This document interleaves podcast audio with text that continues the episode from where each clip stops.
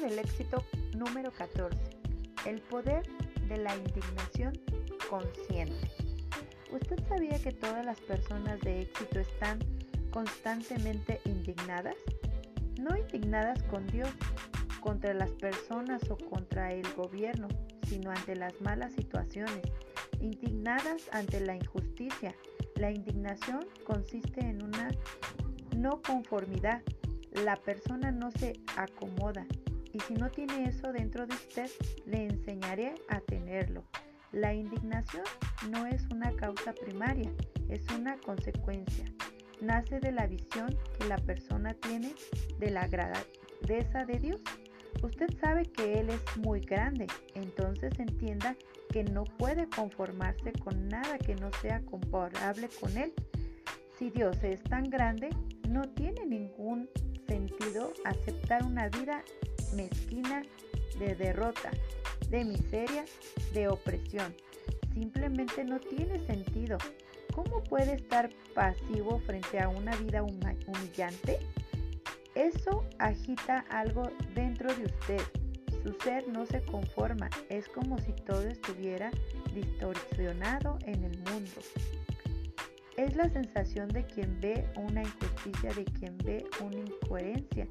Si no tiene esa indignación dentro de usted, trate de desarrollar su visión respecto a Dios.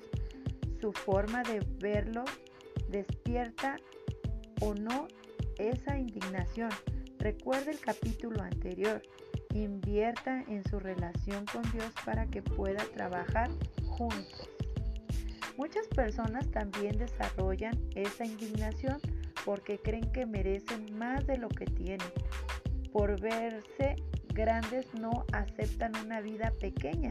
Eso también funciona y genera indignación. El problema es que se trata de algo que depende exclusivamente de su autoconfianza.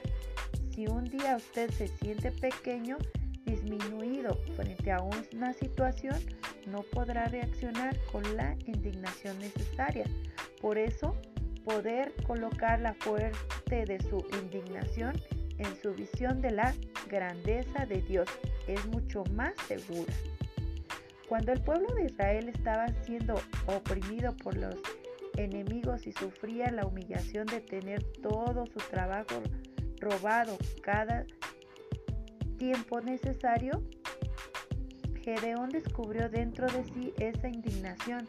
Él estaba escondido, sacudiendo el trigo en el lugar donde se pisoteaba las uvas, para ponerlo a salvo de sus enemigos. Cuando el ángel se le aproximó y lo saludó diciendo, el Señor está contigo, hombre esforzado y valiente. Gedeón le respondió con una dignación sincera y le dijo, ah, Señor mío, si el Señor está con nosotros, ¿por qué nos va sobreviniendo todo esto? ¿Y dónde está todas sus maravillas que nuestro Padre nos habían contado diciendo? ¿No nos sacó del Señor de Egipto? Jueces 6:13. Es grande y muy poderoso. Entonces, si Él realmente está conmigo, esta situación no tiene ningún sentido. Observe que Él no se rebeló contra Dios, simplemente demostró que creía en lo que había oído sobre Él durante todo ese tiempo. Eso lo lógica y encontró una situación incoherente. La respuesta que recibió fue sorprendente y nos dice, y mirándole el Señor le dijo, ve con esta tu fuerza y salvará a Israel de manos de los marianitas. ¿No te envío yo, que soy tu Dios? Jueces 6:14. Ve con esta tu fuerza, le dijo. La fuerza de Gedeón era una indignación no lo que, lo que lo demostró. Indignación consiste, es lo que muchos podrían denominar inconformismo positivo, que es cuando las personas con la motivación de mejorar, de resolver un problema, se disponen a adoptar accidentes y actitudes creativas, validándose independientes y mente de la dificultad que puede afrontar, pues jamás se rinde. En la indignación y el indignado, Dios tiene un aliado. El indignado es diferente, su mirada es diferente, sus actitudes son diferentes, su comportamiento es diferente, la postura es diferente y los resultados que alcanzan también son diferentes. Quien manifiesta esa indignación es como una antorcha, quema e ilumina. Tiene un fuego que quema en su interior y que no le permite acomodarse. No lo deje entregarse y lo hace enfrentar cualquier situación. Esa indignación es su fuerza. Ella no noquea el problema con una pequeñueza entera. Quiere decir, en vez de vivir aterrorizada con los problemas, la persona reacciona de tal manera que el problema es el que tiene miedo de ella, porque sabe que no va a descansar hasta que su vida cambie. Es una cuestión de honra. La situación puede estar horrible, pero continúa luchando. Cualquier problema actúa como una aplanadora. Si usted retrocede, el problema avanza hasta aplastar absolutamente todo. Si se queda callado, intente ante la situación, es como si estuviera dándole permiso a la aplanadora para avanzar.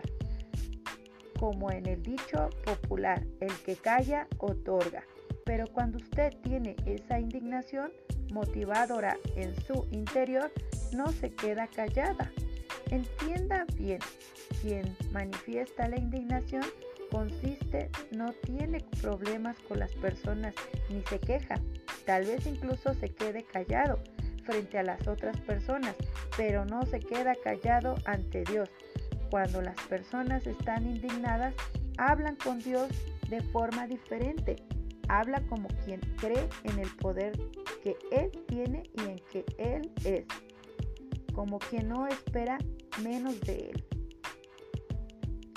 Pero cuidado, hay una gran diferencia entre indignación y rebelidad. Mi colega Guaray Tanto lo implicó de la siguiente manera. Él nos dice así, la la rebeldía es diferente a la indignación. La indignación es racional, empuja hacia Dios. La rebeldía es desesperación porque lleva a las personas a pagar el mal con el mal, a tratar de hacer justicia por su propia mano. Perfecto. La indignación es racional, la rebeldía es emocional. Así que otro personaje de quien me acuerdo cuando hablo de indignación es Job. Sé que muchos lo, lo relacionan solo con la paciencia, pero él era un indignado asumido. Él dijo, hoy también hablaré con amargura, porque es más grave mi, mi llaga que mi gemido. ¿Quién me dirá el saber dónde hallar a Dios? Yo iría hasta su morada, expondría mi causa delante de él y llenaría mi boca de argumento. Yo sabría lo que él me respondiese y entendiera lo que me dijese. ¿Contendrería conmigo con la grandeza de mi fuerza? No antes, él me entendería. Job 23, 2, 6. La certeza de que Dios lo entendería y resolvería su intuición era tan grande que Job quería encontrarlo personalmente. Dios permite que usted sea herido, provocado, lastimado para alimentar su fe. No lo desea ni lo planea, pero lo permite. ¿Cuántos más problemas más se indignan las personas o deberían indignarse? Cuanto más luchan, más se enciende la fe de las personas. La indignación es tan fuerte que nadie logra sacar de su interior lo que quiere. Y cuanto más difícil se pone la situación, más cree la persona que eso que quiere realmente pasará y más se esfuerza. Nadie puede sacar del interior de un indignado lo que quiere lograr. ¿Qué es lo que quiere? ¿Recuperar lo que perdió? ¿Respeto? ¿Credibilidad?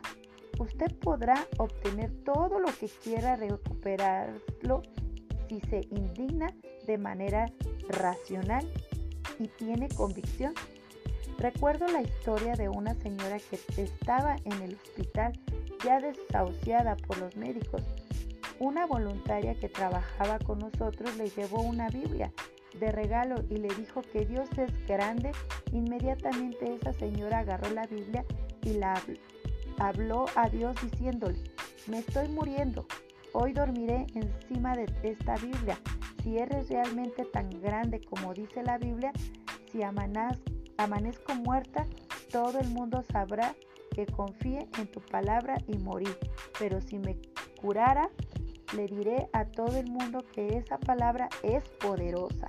A partir de ese momento, ese día, la señora comenzó a mejorar, vio el resultado de su fe y sorprendido a los médicos con su recuperación. Ella solo pudo contar esa historia de superación porque estaba indignada y no estaba indignada contra Dios, sino contra la situación que no parecía tener mucho sentido. Lo que los obstáculos, el nacimiento de esa indignación justo es el pensamiento religioso, aunque antibíblico, de que Dios prueba a las personas con desgracias, enfermedades y miserias. Ese pensamiento hace que las personas duden, pensando, por ejemplo, que Dios sería un padre capaz de poner un cáncer en sus hijos para probarlos. ¿Qué padre cruel sería ese? Esa idea proviene de la tradición religiosa, pero no tiene absolutamente nada que ver con las descripciones bíblicas del carácter de Dios. Siempre que el pueblo estaba cerca de Dios, andando por los caminos de Él, tenía la garantía de su protección. Si el pueblo se desviaba del camino, quedaba a, a merced de los problemas naturales. Si protección esa es la misma garantía que tenemos hoy. Dios no es un torturador. Las dificultades existen para ser superadas por medio de esa indignación racional.